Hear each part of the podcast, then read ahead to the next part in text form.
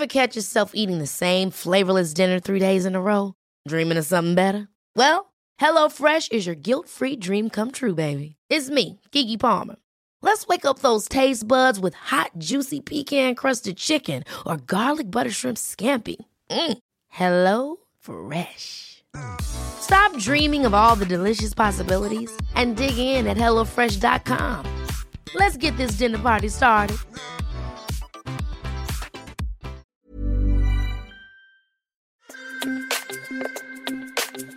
Hola a todos y todas, hoy celebramos la octava edición de la serie ¿Qué eran los museos antes de ser museos? Entregas que corresponden a su querido podcast La Guía del Fin de Semana. Mi nombre es Ariana Bustos Nava, también conocida como la señorita etcétera, y en este episodio vamos a recorrer un museo que fue convento y fue un regalo nupcial, que estaba listo para recibir al rey de España y que fue residencia de Iturbide. Además, le tocó servir como aula para cátedras de estudiantes y también fue hotel. Bueno, hasta billar llegó a tener. Hablamos del Palacio de Iturbide o también conocido como el Palacio de Cultura City Banamex. Para saber más sobre este fascinante lugar y por qué se le considera palacio entre muchas otras cosas, platicaremos con Juan Carlos Almaguer Meléndez, coordinador de difusión y desarrollo académico Fomento Cultural City Banamex. La guía del fin de semana, con la señorita etcétera. ¿Qué eran los museos antes de ser museos? Juan Carlos, cuéntanos, ¿quiénes vivieron en el Palacio de Iturbide y por qué se le dice palacio? El Palacio de Cultura City Banamex, Palacio de Iturbide, antes conocido como Casa Moncada o Palacio de Moncada, fue comisionado por don Miguel de Berrio y Saldívar, marqués de Jaral de Berrio, y su esposa, doña María Ana de la Campa Cos Ceballos y Villegas, condesa de San Mateo de Valparaíso, como un regalo nupcial para su hija Mariana de Berrio y Campa, quien se casó con don Pedro de Moncada el 6 de enero de 1768. El proyecto de edificación fue encargado en 1770 al arquitecto Francisco Antonio Guerrero y Torres, aunque fue concluido en 1785 por su cuñado Agustín Durán y fue construido sobre los restos del convento de la Orden de Santa Brígida. Durante los primeros años, el palacio de Iturbide fue ocupado por la pareja y por sus hijos. Sin embargo, el matrimonio no prosperó y Mariana de Berro y Campa decidió regresar a la casa paterna, que es el Palacio de los Condes de San Mateo de Valparaíso, y tras su muerte y la salida de México de don Pedro de Moncada, su hijo, que se llamaba Juan Nepomuceno de Moncada y Berrio, prestó la propiedad a diferentes personajes e instituciones. El más importante fue Agustín de Iturbide, quien después de la entrada del ejército trigarante a la Ciudad de México, habitó la casa hasta el 26 de marzo de 1823 tiempo en el que fue coronado primer emperador constitucional de México, y desde entonces se rebautizó la edificación como Palacio de Iturbide, siendo el balcón central del primer piso de esta casa señorial, donde Agustín de Iturbide fue proclamado emperador en 1822. En las edificaciones de la época, los inmuebles que eran construidos por familias que ostentaban títulos nobiliarios tenían este derecho y se edificaban con ciertas características especiales, como la sala de estrado, que prevenía una eventual visita del rey de España, así como un oratorio familiar o capilla. Y las características ornamentales que mostraban eran, eh, pues bueno, mostraban la relevancia de la familia. De allí que se usa el término de palacio o el de casas señoriales para referirse a estos inmuebles. También cabe recordar la célebre frase atribuida al barón Alexander von Humboldt, eh, con la que designó a nuestra ciudad como la ciudad de los palacios, cuando este notable científico y viajero alemán exploró México entre 1801 y 1804. ¿Podrías darnos un contexto de su ubicación? ¿Qué sucesos históricos sucedieron dentro y fuera antes de ser un museo? Se sabe que en el espacio que hoy ocupa la construcción estaba la casa del contador mayor del reino, Francisco de Córdoba, y que después pasó a ser el convento del monjas de Santa Brígida. Como comentamos anteriormente, en 1770 lo adquieren los condes de San Mateo de Valparaíso y encomiendan la construcción de un palacio para el matrimonio de su hija, Mariana de Berro y Campa, con Pedro de Moncada. Su hijo Juan Nepomuceno de Moncada y Berrio, una vez heredero de la propiedad, la prestó a diferentes personajes e instituciones. Por ejemplo, en 1813 presta el palacio a Félix María Calleja y es ahí donde recibe la noticia de su nombramiento como virrey de la Nueva España. En 1821 se aloja en el palacio del último virrey, llamado jefe político de la Nueva España, Juan O'Donoghue. Entre 1821 y 1823 se da el acontecimiento tal vez más importante, que es que al concluir la Guerra de Independencia, el Palacio de Moncada se convierte en residencia de Agustín de Iturbide. Del palacio sale Agustín para ser coronado emperador constitucional del Imperio Mexicano el 21 de julio de 1823 y desde entonces empieza a ser conocido como Palacio de Iturbide. El edificio se acondicionó desde entonces según las necesidades de quien lo habitaba, surgiendo así una larga lista de modificaciones. Durante el siglo XIX, el palacio se utilizó para dar cátedra a los estudiantes del Colegio de Minería y en 1847 fue ocupado por las fuerzas de intervención estadounidense. En 1850, tras la muerte de Juan Nepomuceno Moncada, sus herederos venden el palacio al vasco Anselmo Zurutuza, quien lo destina a hotel de la compañía de diligencias. A partir de esta fecha, la suerte y función del edificio fue variando y paulatinamente sufrió alteraciones y daños a su integridad. En 1899, la familia Iturbe, que entonces poseía la propiedad, contrata al arquitecto Emilio Donde para reparar el edificio y se construye ahí un billar, un bar y una cafetería. Para 1930, eh, tras la clausura del Hotel de Iturbide, el edificio se destina a oficinas y establecimientos comerciales, que entre ellos estuvo la Compañía Mexicana de Aviación, Aerovías Reforma y la Casa de Modas de María Paviñani. Y en 1964 es cuando el Banco Nacional de México, Citibanamex, adquiere el inmueble y poco a poco recupera su memoria y su vocación de palacio. ¿De qué materiales está hecho? Y platícanos de algunos espacios que lo hacen único en su tipo. En su edificación, el Palacio de Iturbide tiene una combinación de materiales propios de la época, que son el tesontle y la cantera con un almohadillado en mayor escala que resalta el efecto de riqueza. El palacio es considerado una joya arquitectónica del barroco novohispano. De hecho, durante el siglo XVIII, el Palacio de Moncada, como se le conocía en ese momento, fue la construcción más alta de la Ciudad de México. Su fachada se consideró eh, vanguardista desde el punto de vista artístico, con tintes arquitectónicos del siglo XVIII. El palacio tiene tres niveles, el piso bajo con un entresuelo, donde se encontraban las oficinas de la casa, las accesorias y la puerta de ingreso, el piso principal, que es el primer piso, donde se encontraba la habitación de la familia y la sala de estrado, por si en algún momento teníamos la visita del, rey de España, y una logia en el tercer piso que servía de mirador con vista hacia el norte del Valle de México. Además, en el tercer piso había dos habitaciones a manera de torreones que se piensa que eran utilizadas como salas de música, como habitaciones de huéspedes o como salas de asistencia que servían para el recibimiento de familiares o de visitas informales. En el primer piso está también una capilla que está encomendada a la Virgen de Guadalupe, como era costumbre en esa época, y que todavía al visitarlo pues, se puede ver la, la inscripción de la Virgen de Guadalupe al entrar a la capilla. Originalmente el palacio estaba compuesto por tres patios, uno principal, prácticamente de planta cuadrada, y otros dos localizados al sur de la construcción, de una composición más sencilla, donde se encontraban las caballerizas, las cocheras, los lavaderos, la cocina y en general pues todos los servicios de la casa. El dato, etcétera. El Palacio de Cultura City Banamex o Palacio de Iturbide se ubica en Madero 17 en el centro histórico de la Ciudad de México.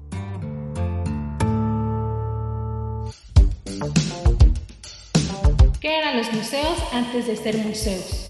Continuamos la charla con Juan Carlos Almaguer Meléndez, coordinador de difusión y desarrollo académico Fomento Cultural City Banamex. Ahora platícanos cómo se adaptó a museo y en qué consistió la restauración.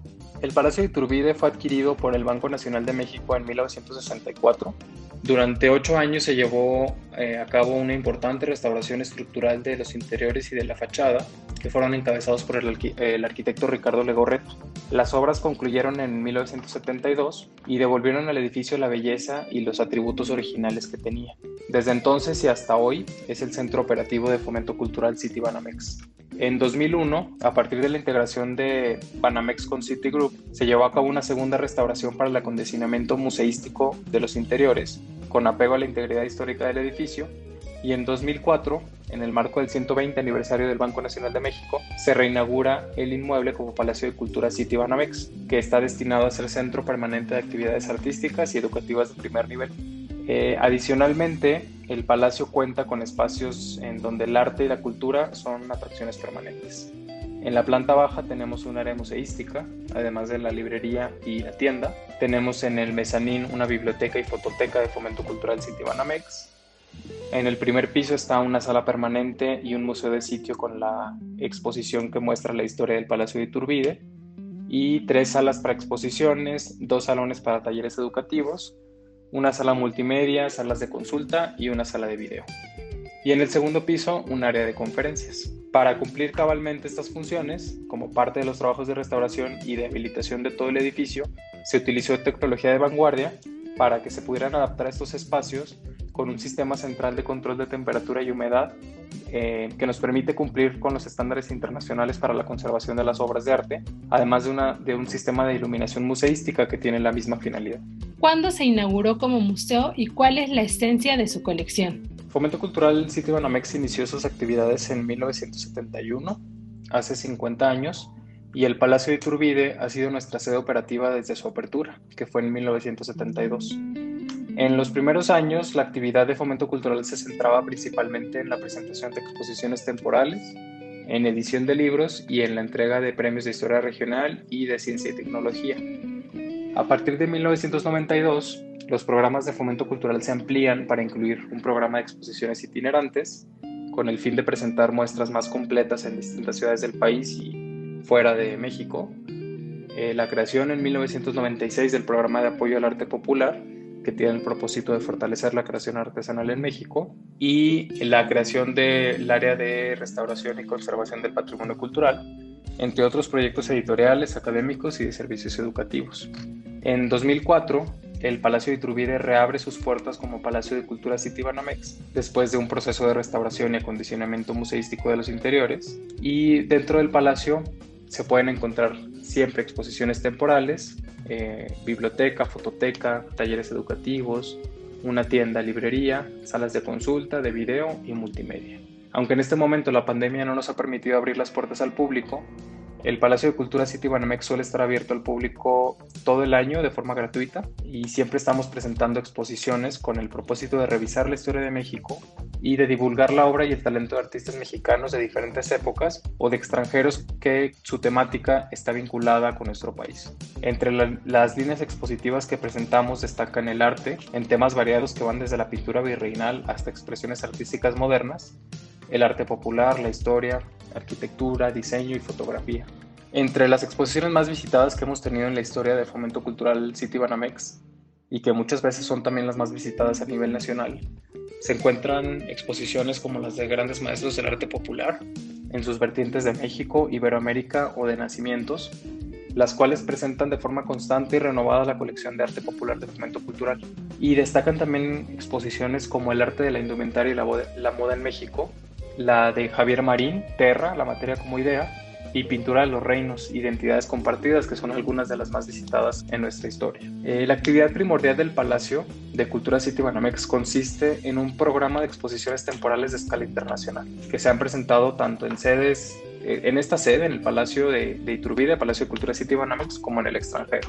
Y el sustento y la fuerza de estos proyectos expositivos residen en la investigación académica en el trasfondo educativo y el interés por la conservación del patrimonio cultural, que refrenda la calidad y el enfoque de cada una de las exposiciones.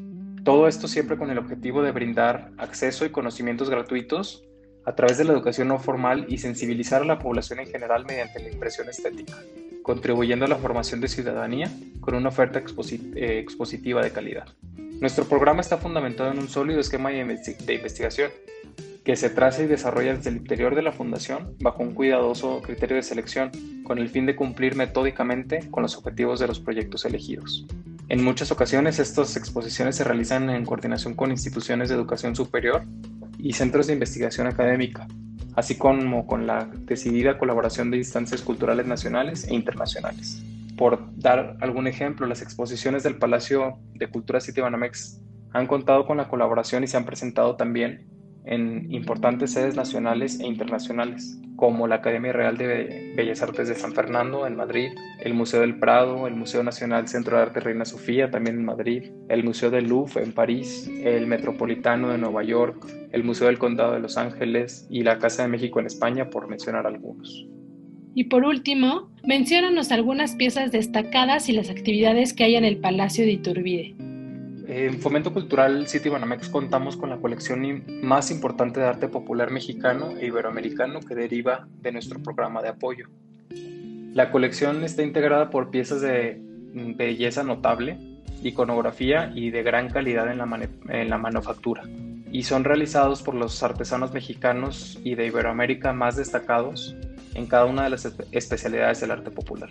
Esta colección se presenta de manera regular en el Palacio de Cultura Citibanamex, con exposiciones temáticas y conmemorativas y ha tenido una intensa itinerancia nacional e internacional. Además, eh, a partir de 2021 próximamente el Palacio va a contar con una sala permanente dedicada a los grandes maestros del arte popular. Actualmente la colección asciende a más de 5.500 conjuntos de piezas que, son, eh, que equivalen a 17.400 piezas unitarias. De igual manera, desde 2011 la colección de Iberoamérica consta con 4.200 eh, conjuntos de obras que alcanzan más de 7.000 piezas unitarias y que vienen y proceden de 22 países de Iberoamérica. En toda nuestra colección destacan las obras más relevantes de los grandes maestros del arte popular que han sido galardonados a lo largo de su trayectoria y contamos con piezas que tienen ya un carácter histórico. Desde hace 49 años y a pocos meses de celebrar nuestros primeros 50 años, Fomento Cultural City Banamex es una institución no lucrativa que tenemos la misión de impulsar la inversión en desarrollo cultural así como promover, preservar y difundir la cultura mexicana. Fomento Cultural es considerada pionera y referente cultural del sector privado, dada la activa labor desarrollada en torno a la investigación y organización de exposiciones de artes plásticas, de arte popular, de historia, las publicaciones, el apoyo al arte popular mexicano, la conservación del patrimonio arqueológico y arquitectónico, además del desarrollo de proyectos que difunden la diversidad cultural de México en el mundo. Y nos hemos consagrado en cumplir esta misión de contribuir a la inversión en el desarrollo cultural, es decir, aumentar la disposición de recursos culturales tangibles e intangibles, con mayor equilibrio entre las regiones y con mayor equidad entre las personas, y traducir este esfuerzo en una sociedad más participativa en las tareas y actividades culturales, educativas y artísticas. El dato, etcétera por pandemia, el recinto permanece cerrado. Sin embargo, en la página fomentoculturalbanamex.org encontrarás distintos recorridos virtuales enfocados, varios de ellos, a los grandes maestros artesanos mexicanos.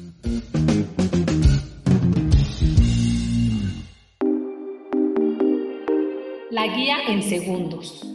Estas son algunas de las recomendaciones que pueden leer en la guía del fin de semana versión web o en la agenda impresa dominical de El Sol de México, la fiesta del libro y la rosa. Por segundo año consecutivo, esta celebración se vivirá de manera virtual a causa de la emergencia sanitaria por COVID-19. Sin embargo, no por eso el programa de actividades dejará de ser especial. Este año se conducirá por el tema Las ciudades invisibles, obra de Italo Calvino. Sucederá el viernes 23 de abril y habrá proyecciones, lecturas y conversatorios como Enredados en la red, derechos de autor, internet y redes sociales, un tema muy importante para la actualidad.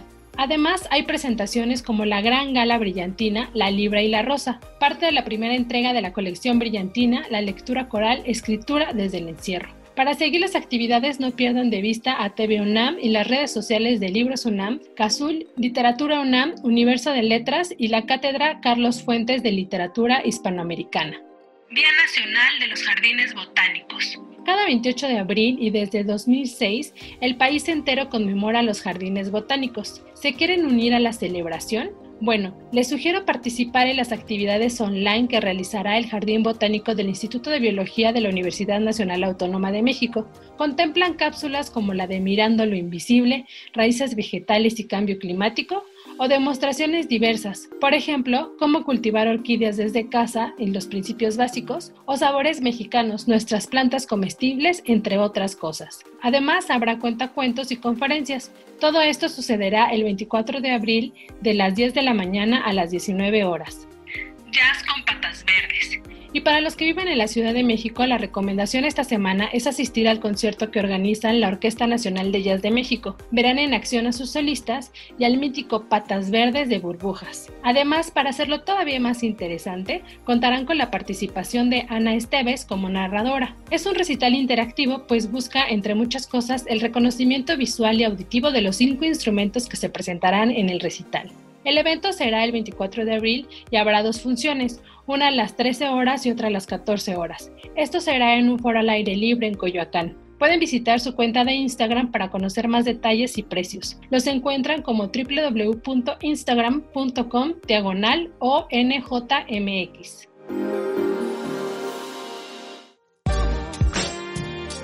Así damos por concluida una entrega más de la guía del fin de semana. Un episodio más de qué eran los museos antes de ser museos. Cada vez se pone más interesante visitar estos recintos, en especial porque ahora sabemos lo que tuvieron que pasar para convertirse en museos. Recuerden que pueden seguir la conversación conmigo o compartirme también recomendaciones en mis distintos perfiles online. Me encuentran como la señorita etcétera en Facebook, Instagram, TikTok, Twitter y hasta en LinkedIn.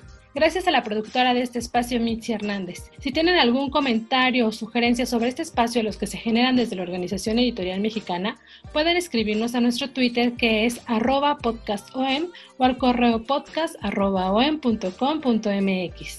Hasta la próxima.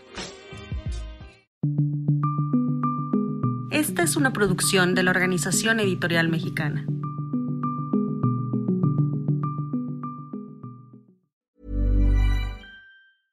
Ever catch yourself eating the same flavorless dinner three days in a row? Dreaming of something better? Well, HelloFresh is your guilt-free dream come true, baby. It's me, Kiki Palmer. Let's wake up those taste buds with hot, juicy pecan-crusted chicken or garlic butter shrimp scampi. Mm. Hello Fresh. Stop dreaming of all the delicious possibilities and dig in at HelloFresh.com. Let's get this dinner party started.